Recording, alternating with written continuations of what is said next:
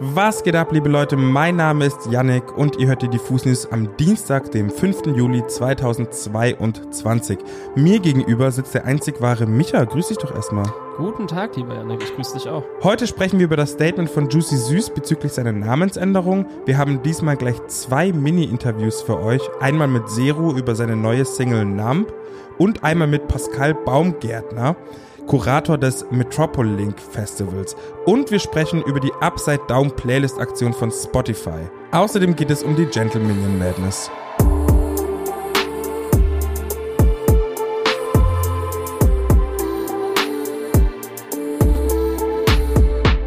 Yannick, ich wollte dich fragen, hast du schon den neuen Minions-Film geschaut? Leider nicht. Same hier, auch leider nicht. Aber ähm, die liebe Ronja aus unserer Redaktion hat das schon getan. War da vor ein paar Tagen im Kino und hat heute Morgen erzählt, dass da auffällig viele Leute einfach komplett dressed up im Anzug saßen. Ronja konnte sich da erstmal so gar keinen Reim drauf machen, was es damit auf sich hat, aber tatsächlich steckt da wie so oft ein viraler Internet-Trend dahinter, und zwar der Hashtag Gentleminions.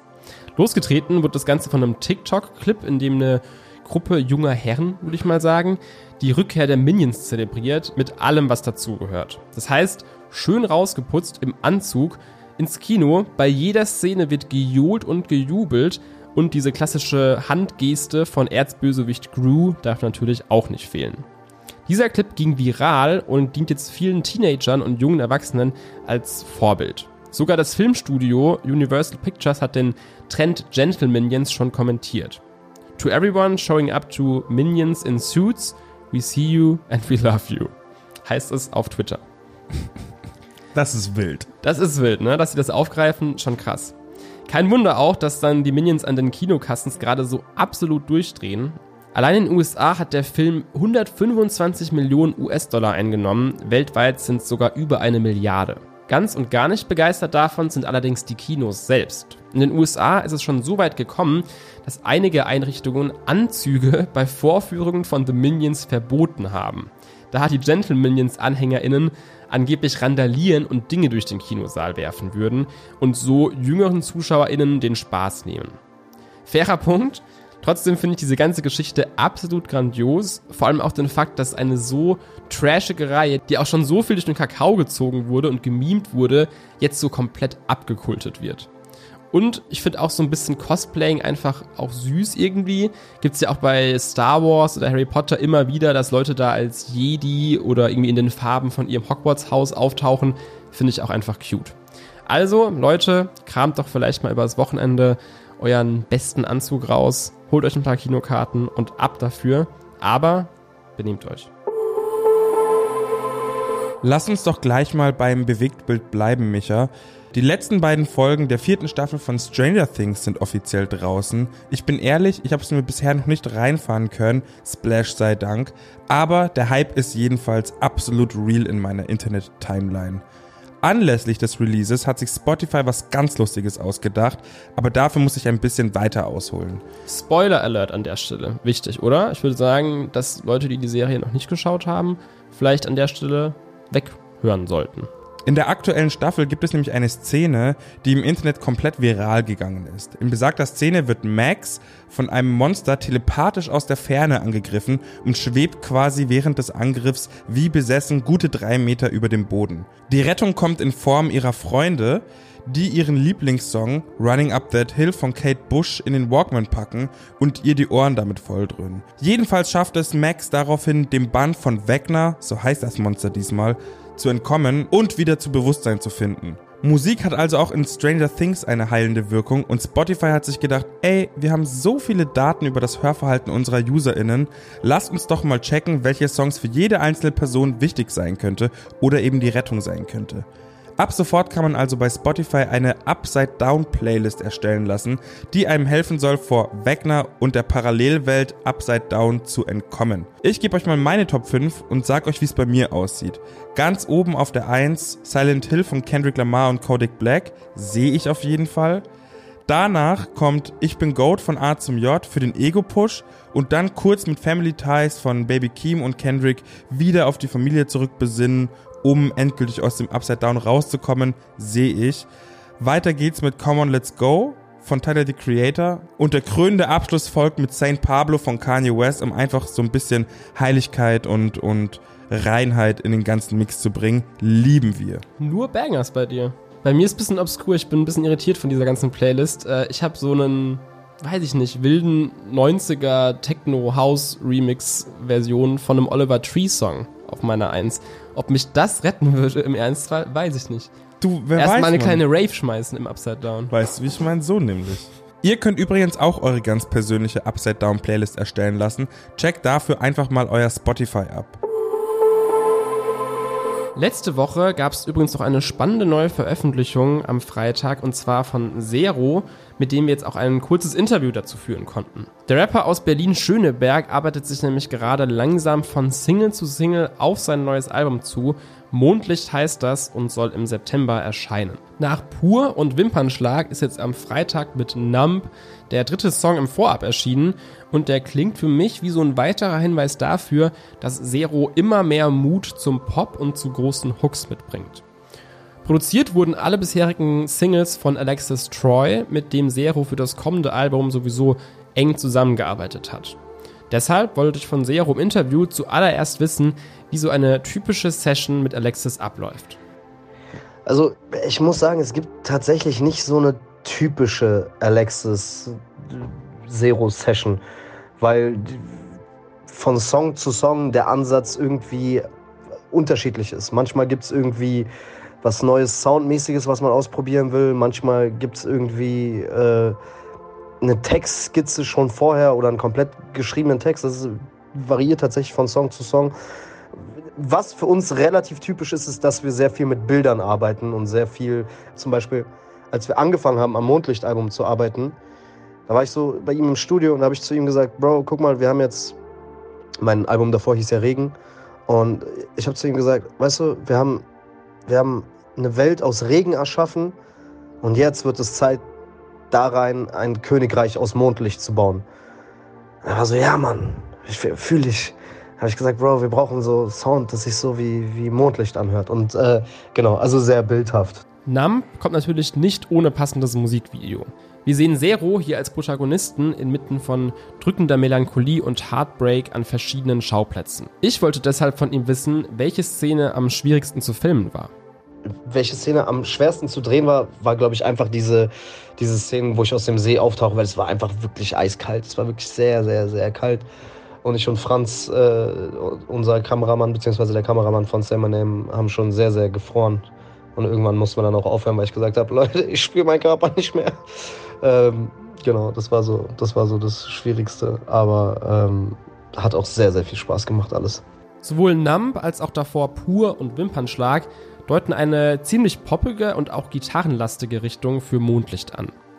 Ich habe Zero gefragt, ob er schon ein bisschen mehr über das Album verraten kann, bevor wir dann im September selbst reinhören können. Was dieses Album, glaube ich, zusammenhält, ist, ist eine Stimmung. Und ähm, diese Stimmung arbeitet sich so vom Anfang der Nacht, beziehungsweise vom Sonnenuntergang bis kurz vor den Sonnenaufgang durch die Nacht und wird dabei immer, immer dunkler, immer dunkler, ähm, bis zu einem sehr, sehr epischen Finale. So viel, so viel kann ich schon mal sagen. Und äh, ja, es ist schon ist cool geworden. Ist ein, ich bin sehr stolz auf dieses Album. Eine Reise durch die Nacht mit Zero, das klingt auf jeden Fall sehr vielversprechend. Ich persönlich mag das eh immer, wenn Alben sich so ein größeres Themenfeld oder eine Ästhetik vornehmen und die dann mit verschiedenen Facetten bearbeiten. Wir können also sehr gespannt sein. Am 9.9. soll Mondlicht erscheinen, aber vielleicht wird es davor ja auch noch die ein oder andere Single geben. Juicy Gay heißt ab sofort Juicy Süß. Das hat der Rapper vor kurzem via Instagram in einem langen Statement kundgetan. In diesem Statement erzählt Juicy, wie er überhaupt zu dem Namen gekommen ist, weshalb er ihn über die Jahre behalten hat, was an dem Namen alles kritisch zu bewerten ist und warum er ihn letzten Endes abgelegt hat. Der Name Juicy Gay ist entstanden, als Juicy in einer sehr bekannten Moneyboy-Gruppe einen Song hochgeladen hat, der schließlich die Karriere des damals 18-Jährigen kickstartete. In Interviews wurde natürlich öfter auf seine Sexualität angesprochen, flunkerte damals hin und wieder und behauptete tatsächlich schwul zu sein. Letztendlich wollte er mit dem Move die damals noch homophobere Deutschrap-Szene ein wenig wachrütteln und dafür sorgen, dass Homosexualität kein Tabuthema mehr ist. Dann hat er allerdings seine damalige feste Freundin bei Germany's Next Topmodel unterstützt und Verfolger des Rappers haben realisiert, okay, offensichtlich ist er doch einfach heterosexuell. Manche fragen sich vielleicht, warum überhaupt so ein großes, in Anführungsstrichen, Tam-Tam aus den Namen und dieser ganzen Sache gemacht wird, aber Juicy Süß erklärt es ziemlich präzise selbst. Ich zitiere. Mittlerweile verstehe ich, dass es als heterosexueller Mann nicht meine Position ist, Diskurse über Homosexualität anzustoßen.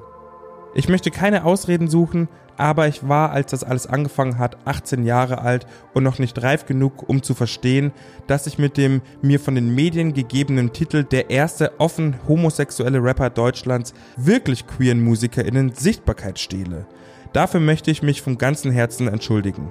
Ich finde diesen Schritt über ein ernstes und sichtlich reuevolles Statement über die Änderung des Künstlernamens zu informieren absolut richtig und wichtig und auch sehr stark. Das Video ist nämlich auch ziemlich informativ für Menschen, die sich nicht explizit mit Queerness oder Homosexualität und allen dazugehörigen Feindlichkeiten auseinandersetzen. Es geht nämlich nicht nur um Beleidigung und um physische Gewalt, wenn wir von Homophobie und Queerfeindlichkeit sprechen. Wie bei allen Ismen geht es häufig um Sichtbarkeit und adäquate Repräsentation. Es geht um Raum in der Gesellschaft, der häufig nicht geboten wird und von anderen Leuten okkupiert wird. Genau das macht Juicy Süß mit diesem Statement ganz klar und weist zum Ende des Videos noch auf andere KünstlerInnen hin, die tatsächlich queer sind. Finde ich generell eine starke Nummer und das zeigt auf jeden Fall, dass wirklich langsam aber sicher ein Wandel in der deutschen Rap-Szene, zumindest in Teilen in manchen Bubbles passiert und das ist schön zu beobachten. Viel Kraft, Juicy Süß und Shoutouts an alle meine queer People. Ich küsse euer Herz. Ende Juli findet das Metropoliink Festival in Heidelberg statt. Das noch recht junge Festival bringt ein verdammt gutes Line-up mit Street Art und Graffiti zusammen. Vom 28. Juli bis zum 7. August gibt es Konzerte, urbane Kunst, Workshops und DJ-Nächte zu bestaunen. Wir durften Pascal Baumgärtner, seines Zeichens Kurator des Festivals, ein paar Fragen zum Metropoliink zukommen lassen. Als erstes wollten wir wissen, was urbane Kunst überhaupt ist. Ja, urbane Kunst ist für uns zunächst der Dachbegriff für Street Art und Graffiti. Ähm, Kunst im öffentlichen Raum, zugänglich für alle, 365 Tage im Jahr. Und sowohl Street Art als auch Graffiti sind Teil einer Kultur, die es eben ohne Musik in der Form nicht gegeben hätte. Und diesen gegenseitigen Einfluss, diese Einflüsse sind für uns Anlass, um zum einen die Ursprünge unserer urbanen Kultur aufzuspüren, aber auch ähm, neue Entwicklungen und Strömungen aufzuzeigen. Das wollen wir mit Metropoliink eben tun. Wir wollten außerdem erfahren, wie die Menschen des Metropoliink auf die Idee gekommen sind, Street Art mit Live-Musik zu verbinden. Ja, nach vielen Jahren Kunst im öffentlichen Raum, an öffentlichen Plätzen, unterschiedlichen Orten und die damit verbundenen Wall-Openings inklusive Musikdrinks und Tanzeinlagen wollten wir einfach diesen speziellen Spirit aus Kunst und Musik an einem Ort haben, komprimiert auf einen Zeitraum. Und zusätzlich geht es bei Metropoliink natürlich darum, die Stadt aus einer neuen Perspektive zu sehen und städtischen Raum zu aktivieren, neu zu entwickeln. Das tun wir mit dem Festival auf Patrick Henry Village, einer verlassenen US-Militärsiedlung Heidelberg. Und dort macht die Verbindung von Kunst und Musik natürlich besonders viel Sinn und Freude. Zu guter Letzt haben wir gefragt, was Heidelberg als Standort für so ein Festival überhaupt ausmacht. Ja, Heidelberg ist ähm, eigentlich deshalb ein hervorragender Ort, weil es kein guter Standort für uns ist, generell. Aber gerade das macht den Reiz aus, äh, hier diese urbane Spielwiese zu kreieren. Ähm, Im Kontrast zu altehrwürdigen Gebäuden und Denkmalschutz stehen wir und ich sehe das Ganze hier als Konstrukt und die Gegensätze, welche mit Metropoling aufgezeigt werden, als, als Sinnbild für gegenwärtige gesellschaftliche Strömungen. Wir haben dieses Jahr auch unter diesem Motto Umwelten, Umbrüche, Umdenken das heißt, äh, wie können wir Umbrüche nutzen, um ein positives Umdenken zu veranlassen? Das ist so das, was ich darüber denke. Wenn ihr diesen Sommer also Bock habt, eine bunte und erfrischende Mischung Kultur abzubekommen, dann gönnt euch doch mal die Reise nach Heidelberg zum Metropoling Festival. Bis zum 7. August habt ihr noch die Chance, diese einzigartige Mischung mitzuerleben. Das war's an der Stelle mit den Diffus News für diesen Dienstag. Wie immer, haltet die Augen mal auf unserem YouTube-Kanal, auch diese Woche, wenn da wieder einige coole Sessions in Zusammenarbeit mit YouTube online gehen. Ähm, also da auf jeden Fall gespannt sein. Ansonsten haben wir die Tage auch noch mehr Session-Content äh, produziert. Es gibt auch zwei Sessions von und mit Grimm 104 vor einer alten Videothek bei uns zu sehen. Auch sehr empfehlenswert für alle Fans des neuen Albums. Ansonsten hören wir uns in der nächsten Folge dann am Freitag. Habt eine entspannte, gute Woche. Du auch, Janik. Und bis Freitag.